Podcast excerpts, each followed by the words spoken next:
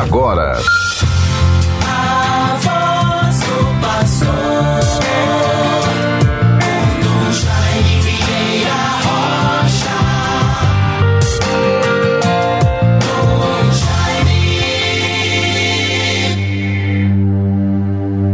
Clamo por vós, meu Deus, porque me atendestes.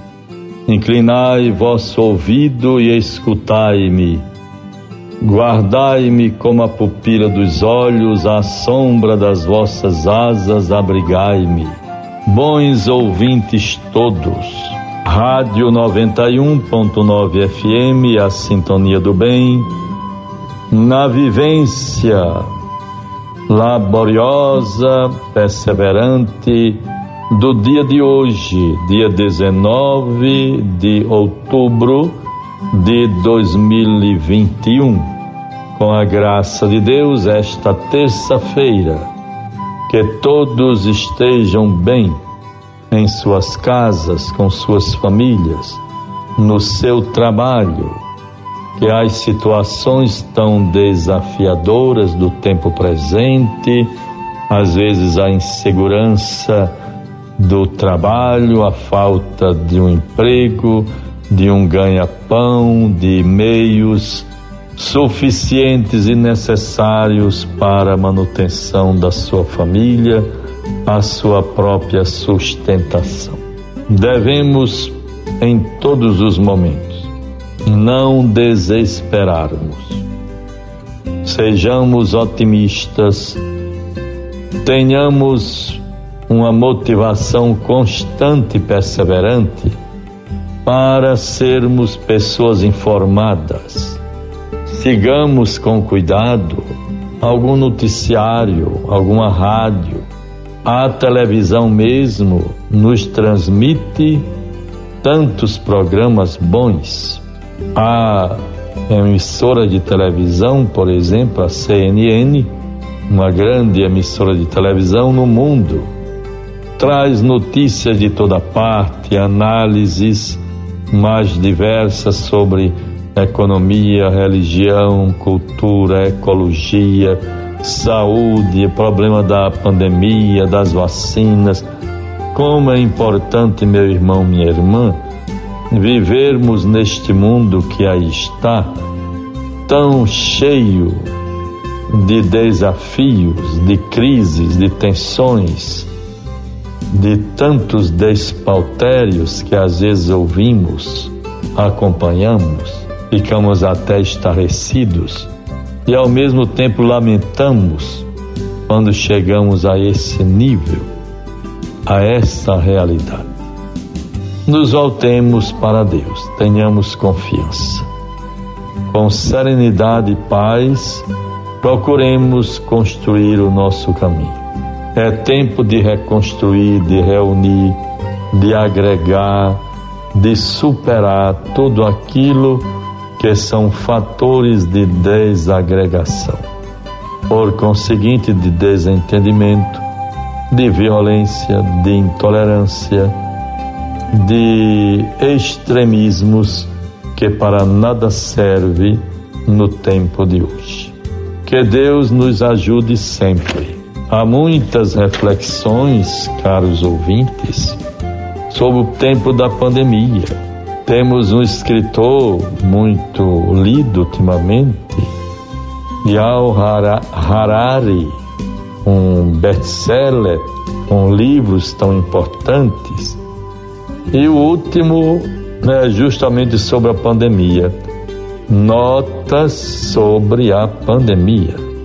E prevê eh, em breve lições para o mundo pós-coronavírus. É um livro que traz breves lições para o mundo no pós-coronavírus. Isso é muito, muito importante. Devemos ter todo cuidado na batalha contra o coronavírus. Faltam líderes à humanidade realmente. A humanidade está empobrecida de grandes lideranças. O coronavírus transformará nossas atitudes diante da morte? Muito pelo contrário, tenhamos cuidado para não alimentarmos uma cultura de indiferença e até vermos a morte com um sentimento de indiferença, como se não fosse algo tão determinante para a vida humana, para a história da humanidade. Por isso é muito importante estarmos atentos a essas conclusões. Então, nessa batalha, faltam líderes para a humanidade. Como isso é importante, há outras recomendações também. A pior epidemia em pelo menos 100 anos é essa que estamos vivendo. Também devemos nos preocupar, por exemplo, o coronavírus transformará nossas atitudes diante da morte? Muito pelo contrário, como já falei.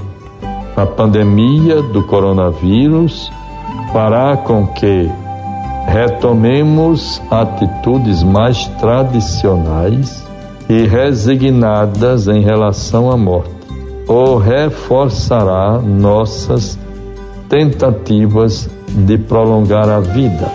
Tem impressão que devemos lutar para que é, renove em nós, renove em nós as tentativas de prolongar a vida, de valorizar a nossa vida, a nossa existência e assim nos comprometermos com tudo aquilo que possa contribuir para um mundo diferente. Lições de pandemias passadas e alertas para o futuro. Isso é muito importante. Tiramos as lições do passado e vamos tomando consciência do futuro. Toda crise é também uma oportunidade que nos faz refletir mudar de rumo, corrigir algumas práticas ou caminhos que não estão nos levando para o bem, para a felicidade, para dias melhores. Que o Espírito de Deus nos ilumine, meus bons ouvintes, dentro dessas constatações. Como eu falei, é importante que nós sejamos pessoas informadas sobretudo já nos aproximando do final do ano, para sabermos o que é que acontece. Quem fala, fala em nome de quem? Quem às vezes nos descompõe, está servindo a quem? E assim nós vamos podendo compreender mais seguramente a realidade que nos envolve. Nesta terça-feira, 19 teremos à noite, às 19h30, uma live muito importante sobre o Sínodo. Ao final da tarde, reunião do Conselho de Assuntos Econômicos da Arquidiocese. Pela manhã, estarei no, na Cúria para atendimentos marcados para esta manhã. E assim vamos prosseguindo com a nossa responsabilidade. Deus nos ajude Deus nos favoreça. Ontem tive a graça de, de permanecer, ou vamos dizer, ir a Guamaré para celebrar o dom da vida de Lucila, uma, uma pessoa tão dedicada à vida da igreja, celebrando seus 70 anos. É importante que possamos, assim com ela, render graças pelo dom da sua vida e reconhecimento da igreja, pela sua dedicação, seu testemunho a serviço da comunidade. Que Deus nos possibilite sempre estas possibilidades e oportunidades para reconhecimento, para gratidão. Agora, bons irmãos, a palavra de Deus para nós. Concluindo o nosso programa de hoje, Lucas 12, 35 a 38. Estejam cingidos os vossos rins e acesas as vossas lâmpadas. Sede semelhantes a homens que esperam o seu Senhor ao voltar de uma festa, para que quando vier a bater a porta, logo lhe abram. Bem-aventurados os servos a quem o Senhor achar vigiando quando vier. Em verdade vos digo, ele há de cingir-se, dar-lhes a mesa e os servirá. Se vier na madrugada ou vier na terceira vigília e os chamar vigilantes, os achar vigilantes, felizes aqueles servos.